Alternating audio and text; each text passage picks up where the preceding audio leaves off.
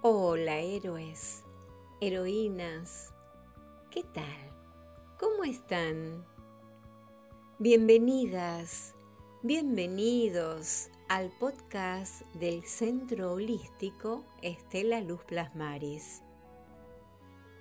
Estamos en el segundo ciclo del viaje del héroe, en el episodio número 13, titulado ¿Tenés idea cuál fue tu primer viaje del héroe, de la heroína? Aquí tomaremos conciencia del camino del héroe que realizamos en nuestro origen. Todos nosotros hemos comenzado de la misma manera, a partir del encuentro de dos células, ovocito y espermatozoide que provienen de individuos de distinto género. Esta es la historia de todos nosotros. Pero antes de seguir, recordemos de dónde viene todo esto. La tesis del viaje del héroe o monomito surgió de Joseph Campbell, quien por 1949 publicó un libro titulado El héroe de las mil caras, donde reconstruye el periplo heroico, es decir, el ciclo de la aventura del héroe. Como desarrollamos en episodios anteriores, Campbell analizó un gran número de cuentos, mitos leyendas, epopeyas. Su obra es vasta y su filosofía a menudo se resume por su frase, persigue tu felicidad. Veamos las etapas de nuestro primer viaje del héroe, de la heroína, de acuerdo a Joseph Campbell. Primera etapa, el mundo ordinario. Volvamos al ovocito y al espermatozoide que fuimos en el inicio. El ovocito y el espermatozoide tienen una vida normal. En la mujer, al comienzo del ciclo menstrual, varios folículos comienzan a crecer, pero uno solo consigue desarrollarse.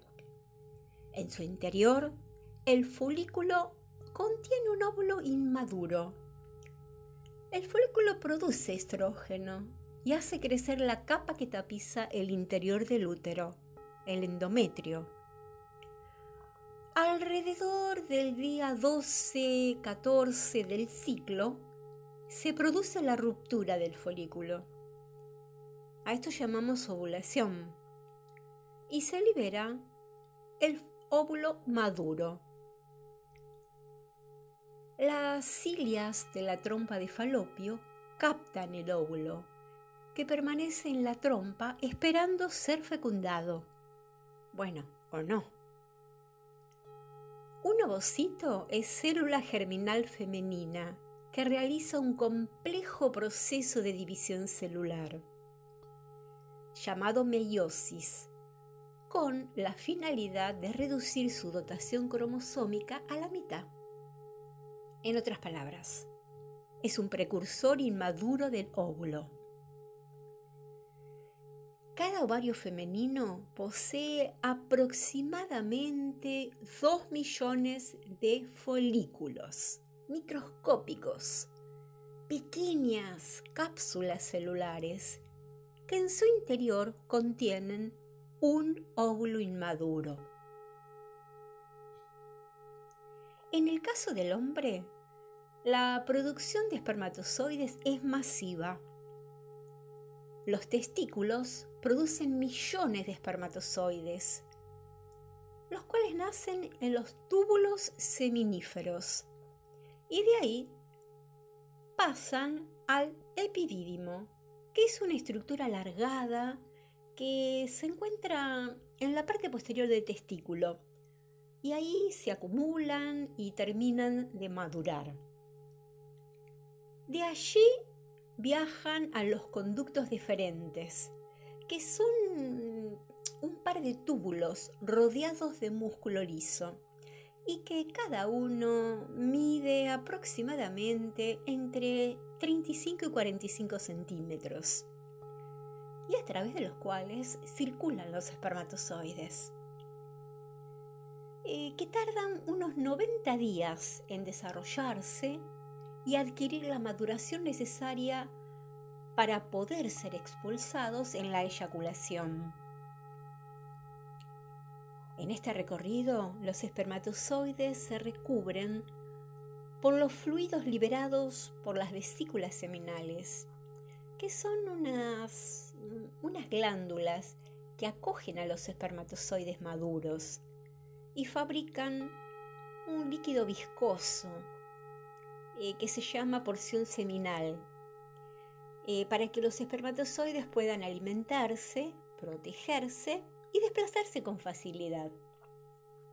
Luego de esto, eh, pasan a la próstata, cuya función es fabricar el líquido prostático.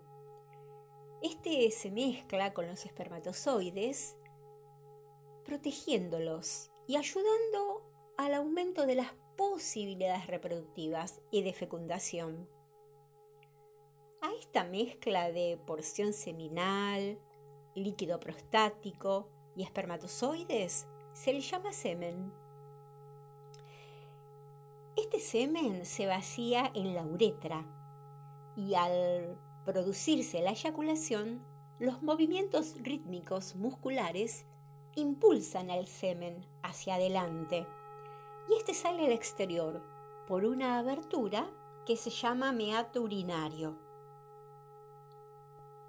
El semen es un líquido viscoso y blanquecino que tiene, tiene como función principal facilitar la llegada de los espermatozoides hasta el óvulo.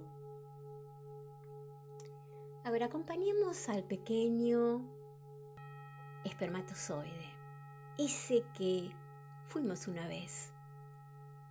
Acompañémoslo en su recorrido y lucha a través de muchos obstáculos en el aparato reproductor femenino para alcanzar el óvulo y fecundarlo.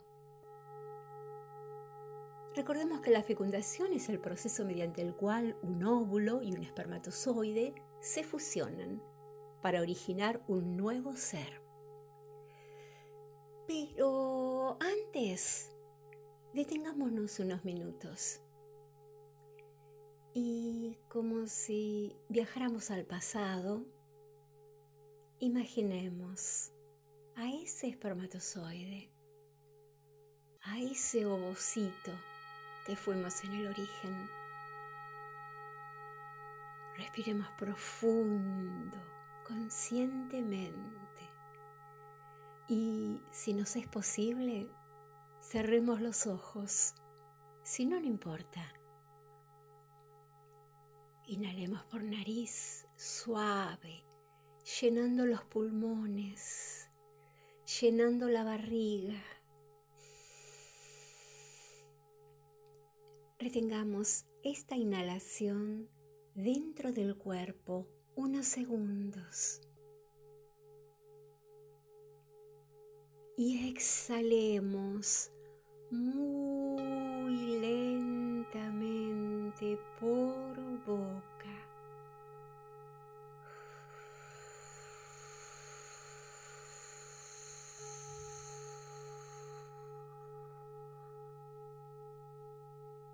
permanezcamos sin respirar unos segundos.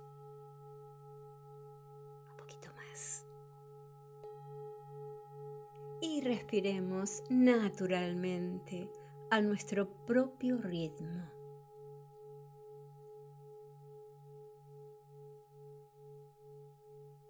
Segunda etapa, el llamado a la aventura, un viaje mortal. Si mantenemos relaciones sexuales durante la relación, en el momento del coito, unos 300 millones de espermatozoides se separan y van en búsqueda de la gran aventura. el semen depositado en la vagina iniciará su ascensión a la trompa, comenzando así la verdadera aventura, la aventura propiamente dicha. Tercera etapa, el rechazo de la llamada, la reticencia del héroe.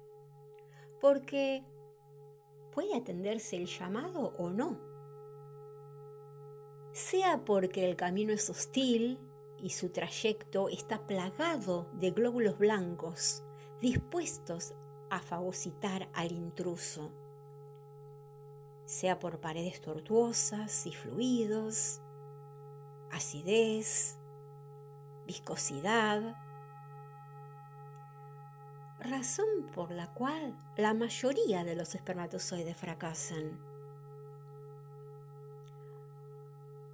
Son muchos los espermatozoides que inician la carrera, pero solo uno fecundará al óvulo.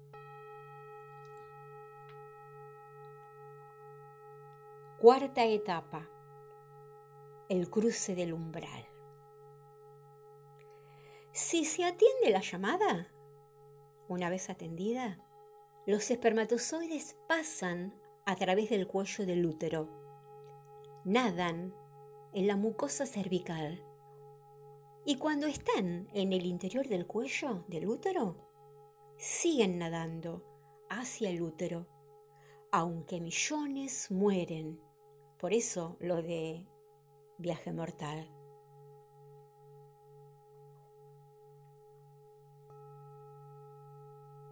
Luego, los espermatozoides ingresan en la trompa de falopio, pero solo unas pocas docenas de los 300 millones de espermatozoides originales quedan.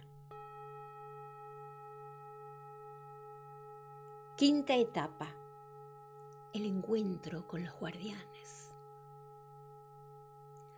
Muchos espermatozoides sobreviven debido a los elementos de protección brindado por el líquido que los rodea. Recordemos, las vesículas seminales fabrican el líquido viscoso, porción seminal. Así los espermatozoides pueden alimentarse, protegerse y desplazarse fácilmente. También el líquido prostático los protege. Además, químicos en el tracto reproductivo hacen que las membranas que cubren las cabezas de los espermatozoides cambien. Como resultado, los espermatozoides se vuelven hiperactivos y nadan más rápido hacia su destino.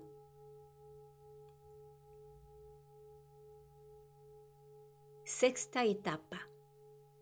El desafío más grande. Ambas células deben encontrarse y reconocerse ellas llevan la información genética. El lugar donde se produce el mágico encuentro es en la trompa uterina que conecta el ovario con el útero. El espermatozoide, recordemos, ese que fuimos en el origen, para alcanzar su destino donde espera el óvulo, debe realizar un viaje peligroso contra obstáculos increíbles. Debe completar un recorrido de 25 a 50 centímetros. Bastante largo teniendo en cuenta que la cabeza de estas células mide 0,005 milímetros. Una distancia 10.000 veces mayor a su tamaño y puede tardar 30 minutos hasta varias horas. Los espermatozoides se concentran en torno al óvulo y se encuentran con una matriz que envuelve el óvulo. El espermatozoide que fecunde tiene que reconocer molecularmente esta estructura para atravesarla y fusionarse con la membrana plasmática del óvulo. Uno de ellos conseguirá penetrarlo hasta su interior y fertilizarlo. En el interior del óvulo, el material genético masculino se extiende. Se forma una nueva membrana alrededor del material genético, creando el pronúcleo masculino. Adentro, el material genético se vuelve a formar en los 23 cromosomas. El material genético femenino, despertado por la fusión del espermatozoide con el óvulo, termina por dividirse, dando como resultado el pronúcleo femenino, que también contiene 23 cromosomas.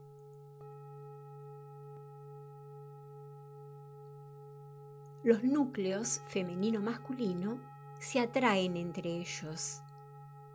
Los dos conjuntos de cromosomas se unen, completando así el proceso de fertilización. En este momento surge un único código genético, el cual determina el género, el color de pelo, el color de ojos y muchísimas características más. Esta célula nueva, única, el cigoto, es el comienzo de un nuevo ser humano. Y ahora los cilios de la trompa de falopio llevan el cigoto hacia el útero, donde nos implantaremos en el revestimiento uterino creciendo y madurando durante los siguientes nueve meses. El cigoto o huevo que somos es la célula que resulta de la unión del ovocito y el espermatozoide, a partir de la cual se desarrolla el embrión. Séptima etapa. La recompensa. En el primer mes de la semana 1 a la semana 4, somos un diminuto embrión, una bolita de células del tamaño de una semilla de amapola. Una vez en el útero, nos asentamos con firmeza en el endometrio. La bolita de células se separa en dos grupos. Una mitad será el bebé, nosotros, y la otra será la placenta. El embrión ahora tiene tres capas. La capa interior o endodermo, que se transformará en el aparato digestivo, el hígado y los pulmones. La del medio o mesodermo será el corazón, los órganos sexuales, los, los huesos, los riñones y músculos. La exterior o ectodermo formará el sistema nervioso, el cabello, la piel y los ojos. En el segundo mes de la semana, 4 a la semana 8, somos un pequeño embrión que se parece más a un renacuajo que a un bebé, con colita y todo tenemos el tamaño de una semilla de naranja. El corazón empieza a tomar forma y a latir. El sistema circulatorio, junto con el corazón, es el primero en funcionar. Se está gestando el tubo neural, que será el cerebro y la médula espinal. Comienza el desarrollo de mandíbulas, pómulos y mentón. Diminutos puntos en el rostro formarán los ojos. Se están formando el hígado, los riñones y los pulmones. ya somos diez mil veces mayor que en el momento de la concepción. Cien células cerebrales se están generando por minuto. Se forman la boca y la lengua, también las extremidades, que están empezando a brotar en segmentos diferenciados, de manos, brazos y hombros, así como en segmentos de piernas, rodillas y pies. Comenzamos a hacer movimientos espontáneos. Al concluir este mes, medimos de 3 a 4 centímetros, el tamaño de una frambuesa grande. En el tercer mes, de la semana 9 a la semana 13, hemos pasado de embrión a feto. Ya se están formando los huesos y cartílagos, las rodillas y los tobillos. Aparecen brotes diminutos de dientes. El estómago está produciendo jugos digestivos y los riñones creando grandes cantidades de orina. Aparecen los genitales. Todos los órganos ya están formados. Al final del tercer mes, el feto mide 12 centímetros. En el cuarto mes, de la semana 14 a la 17, se forman las huellas dactilares. Nuestra piel es casi transparente. El cuello se estira y la cabeza se levanta. Podemos succionar y tragar. Al finalizar el cuarto mes, el feto mide 20 centímetros y los ojos hacen pequeños movimientos. En el quinto mes, de la semana 18 a la 22, aparecen las cejas y las pestañas y nuestra mamá comienza a percibir los movimientos que hacemos. Ya bostezamos y tenemos hipo. Los sentidos se van afinando oído, gusto, tacto, vista y olfato. La placenta alcanza su máximo grosor. Al finalizar este mes el feto mide unos 30 centímetros. En el sexto mes de la semana 23 a la 27, la médula ósea comienza a producir glóbulos blancos. Las neuronas están conectadas entre el cerebro y los músculos. Podemos percibir la luz y la oscuridad. Se desarrollan las vías respiratorias de los pulmones. Al finalizar el sexto mes, el feto mide 37 centímetros. Los ojos empiezan a abrirse. En el séptimo mes, semana 28 a la 31, el cerebro del feto crece rápidamente. El sistema nervioso se desarrolla. Al finalizar este mes, el feto mide 42 centímetros. En el octavo mes, de la semana 32 a la 35, la piel se vuelve opaca. Los huesos están completamente desarrollados y los ojos pueden parpadear. Al finalizar este mes, el feto mide 47 centímetros. En el noveno mes, de la semana 36 a la 40, todos los sistemas están funcionando. El feto pesa dos kilos y medio y sigue aumentando de peso. El cerebro crece y crece. Los huesos y los músculos están completamente desarrollados. Al finalizar este mes, el feto medirá 50 centímetros. Y estamos listos para nacer. Octava etapa, el retorno a casa. Después de entre 38 a 40 semanas, nacemos. Es el momento en que termina el proceso de gestación y emerge un nuevo ser. La maravilla que somos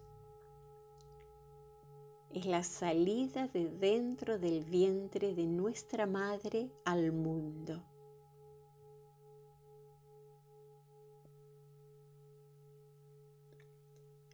Para realizar este viaje, el héroe, la heroína, cada uno de nosotros llevamos a cabo un proceso de transformación donde vamos muriendo a determinados estados para nacer a otros. El verdadero viaje no es nunca una huida ni un sometimiento.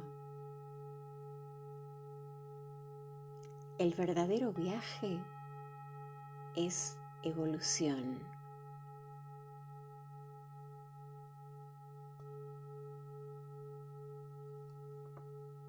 Si te gustó este episodio, te invitamos a que lo compartas en el podcast Spotify. Centro Holístico Estela Luz Plasmaris. En instagram.com, el Centro Holístico. Y pueden suscribirse a nuestra página web www.estelaluzplasmaris.com.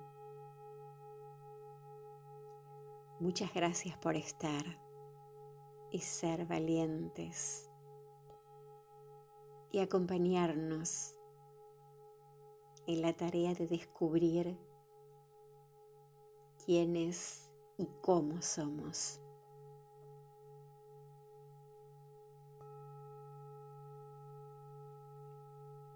Un abrazo gigante. Gracias, gracias.